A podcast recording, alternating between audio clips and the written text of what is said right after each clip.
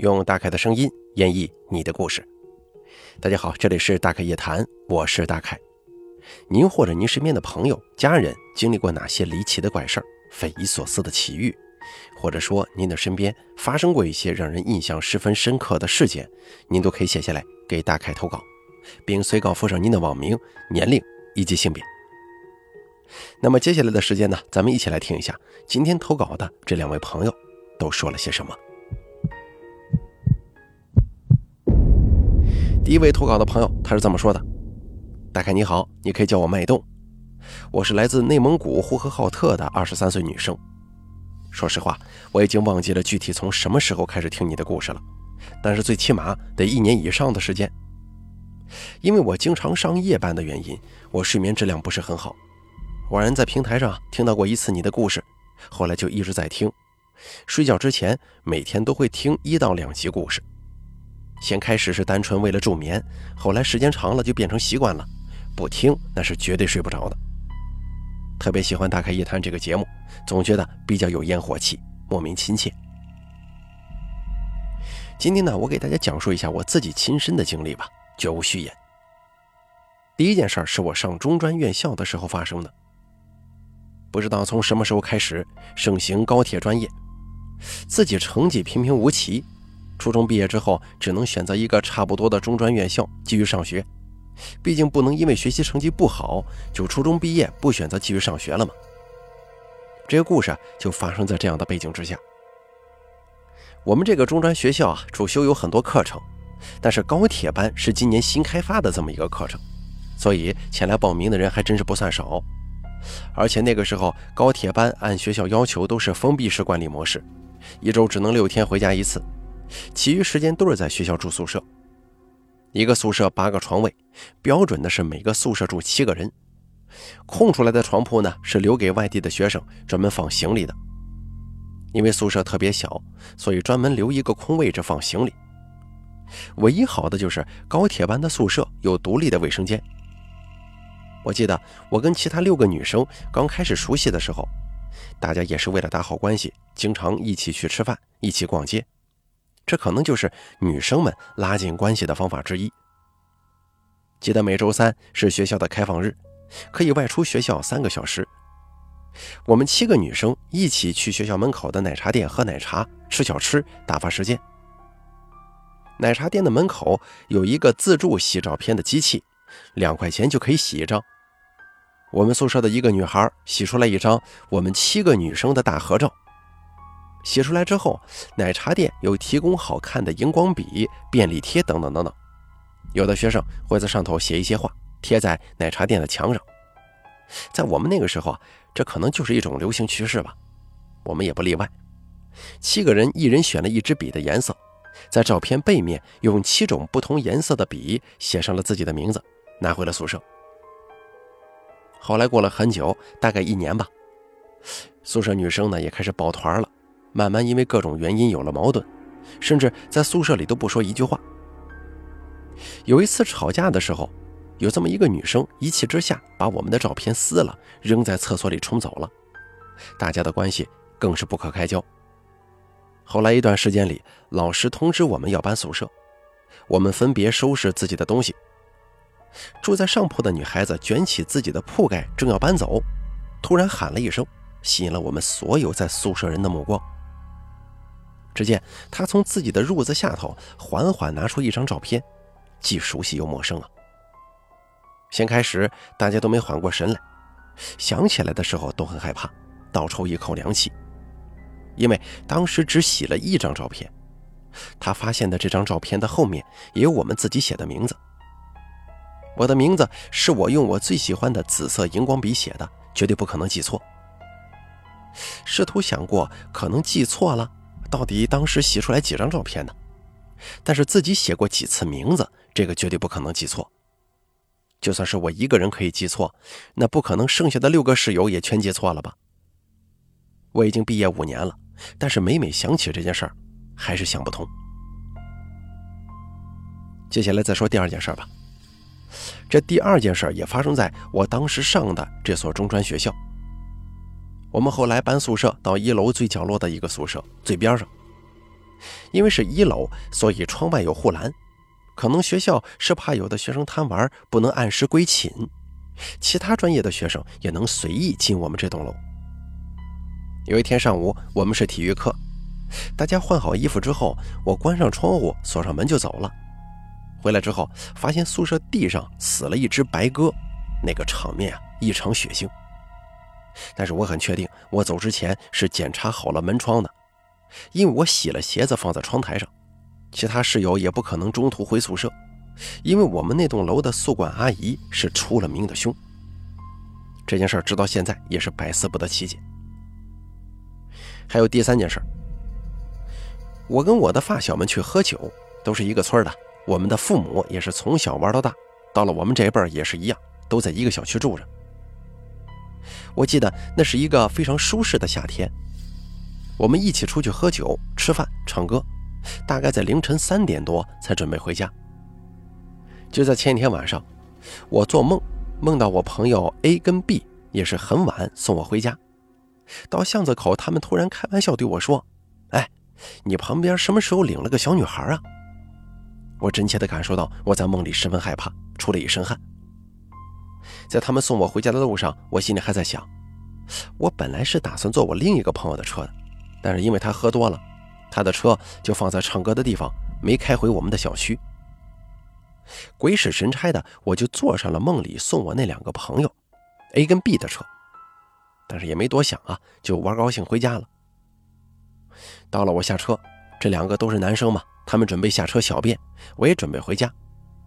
其中一个朋友突然严肃地看着我，对我说：“你什么时候旁边领了一个小女孩啊？”我这一下腿像是被抽了筋似的，特别软。但是反应过来，第一时间跑回我朋友的车上，眼泪止不住的流。这个不是别的，就是单纯的害怕。我做这个梦没有跟任何人说过，结果第二天就在我的现实生活当中还原了我的梦。这到底是巧合，还是真的有什么东西在作祟呀？他们一看我哭了，知道我可能是确实吓到了，就不断的哄我。平复心情之后，我也立刻回了家。可奇怪的是，当天晚上又做了同样的梦，第二天醒来还是一脑门子汗，解释不清啊，自己也想不通，可能这个世界就是那么奇妙吧，又或者说真的可能有平行空间的存在。但是后来啊，我自己很少在外头玩那么晚才回家，现在一想起来还是心有余悸的。其实更多时候，我愿意相信一句话：信则有，不信则无。好了，咱们第一位朋友的投稿咱们就说完了，接下来一起听一下第二位朋友的经历吧。这位网友的名字叫建国，他是这么说的：“大凯你好，我是来自河南驻马店的一位听众。我第一次听你故事是一九年的十一月份，当时在学校的时候啊，无意间听到了你的刑事案件系列之后，就喜欢上了你的声音。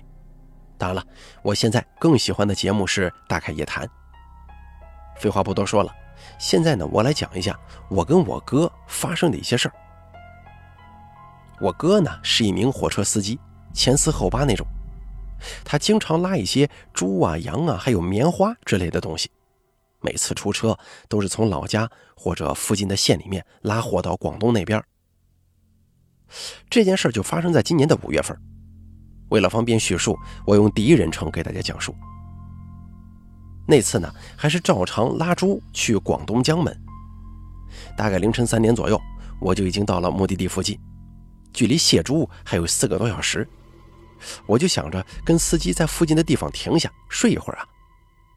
到了旁边的街口，两旁几乎都已经停满了同样等着卸猪的卡友。因为不想往那边挤呀，就往另一处的街道停下了。我让司机先睡了。我不忘下车检查一下猪有没有死，顺便再解个手。巡视了一圈都挺好的，猪都在卧着睡觉，我也就放心的回到驾驶座后面去睡了。睡了没一会儿，大概四点钟左右，我被一阵敲铁东西的声音给吵醒了。我的睡眠一向都特别浅，这个敲铁东西啊，有点像是敲货车两旁的铁栏发出的声音。我那会儿以为是猪制造的动静，没在意。可是后来又响了几声，我还发现那种响声是有规律的，敲几下，停顿四五秒，然后再敲。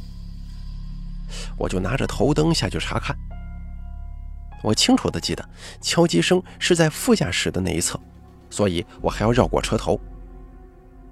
我刚走到副驾驶车门那边，还没打开头灯呢，就发现一个白色的人影，一身通体都是白色的，而且这个人，啊不，应该说这个东西大概有两米多高。这个东西正好跟我对视，可是我却看不清他的五官。当时我被吓得腿都发软了，愣在原地，别说喊了，嗓子眼都发不出一丁点声音。那个东西大概跟我对视了二十秒左右，它就那样凭空的消失了，真的是凭空消失的，就跟电影里演的一样，一眨眼的功夫不见了。之后我赶紧跑回了车里，这个时候睡在上面的司机被吵醒了，就问：“你不睡觉，在这瞎折腾什么呢？”我回到车上一头冷汗，直接点火启动机器，开到了其他停车的卡友附近之后，我就把刚才遇到的事儿跟司机说了。可司机啊，根本就不相信，还说你是看错了吧，或者说出现幻觉了。这件事情过了之后呢，我哥就给我爸打了电话，说了这个事儿。我爸给我哥请了个平安符，之后回去，我哥也没出现什么感冒啊、发烧、其他症状，一切都挺正常。但是那个敲铁栏的东西到底是什么，谁也不知道。这件事儿也是我在学校的时候听我爸给我说的。接下来咱们要说的第二件事情是发生在我自己身上。我一八年的时候啊，放暑假来北京跟我爸干活，没活的时候呢，就一直在家里歇着。我爸住的房子不大，两室一厅，我俩一人一间。那是一八年四月八号，因为印象比较深刻，所以我记得很清楚。最近半个月都没活干，我就每天呢跟朋友们组队通宵打游戏，一玩就是一夜。基本上那几天都是凌晨五点钟睡的。那次还是跟往常一样，又通宵玩了一夜。我打开手机一看，已经是早上的五点五十了。困意袭来，我关上手机，倒在床上直接睡了过去。当时呢，我是平躺着睡的。我一般都是侧着，两腿夹着被子睡，那样睡更有一种安全感。可是不知道怎么了，那天就是平躺着睡。接下来呢，我就做了一个梦，非常真实。我好像来到一个村子里，我感觉我的视角是一条狗，啊，不知道大家能不能脑补出来啊？然后我就看到有很多人，人脸看不清，很模糊，他们在切什么东西，好像是肉。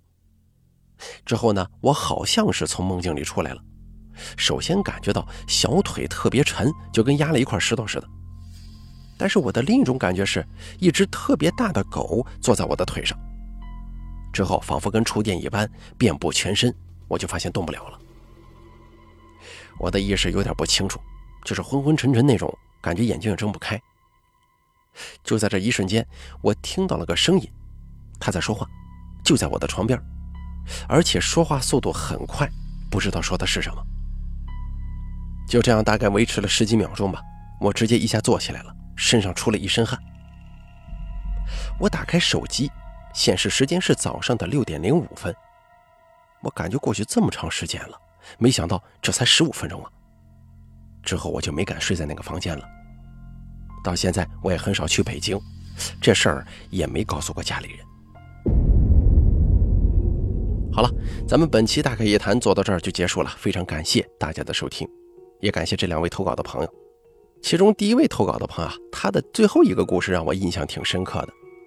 他做了一个梦，这个梦在第二天竟然变成了现实。他在做梦的时候，他的朋友就问他：“哎，你的旁边怎么领了个小女孩啊？”没想到第二天他跟这个朋友见面之后，那朋友送他回家，下车之后问了他一句跟梦中一样的话：“你旁边怎么领了个小女孩？”这个事儿真的很奇怪。我记得有很多给我投稿的朋友在说梦这个话题，但是大概我呢，我不太愿意做这个大开夜谈当中牵扯到太多的关于梦的事情，因为梦这个东西就是千奇百怪，无奇不有。这个梦不奇怪，估计你也记不住，你也更不会投稿给我。但是说破大天，它不就是个梦吗？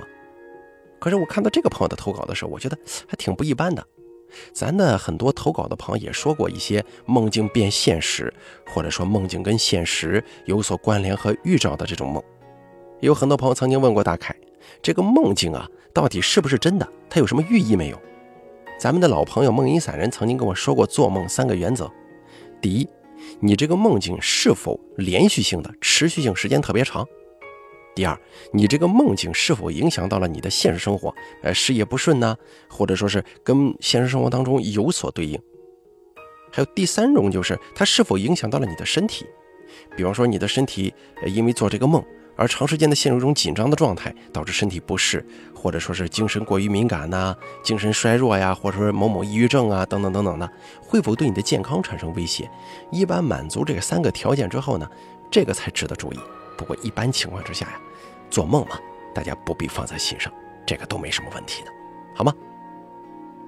好了，咱们本期大凯夜谈做到这儿就结束了，非常感谢您的收听。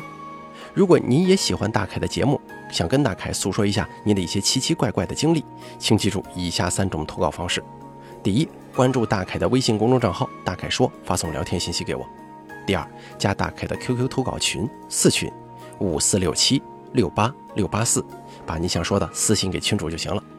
还有第三种最简单的投稿方式，把您的投稿发送到邮箱一三一四七八三八艾特 @QQ 点 com 即可。我在这儿等着您的投稿。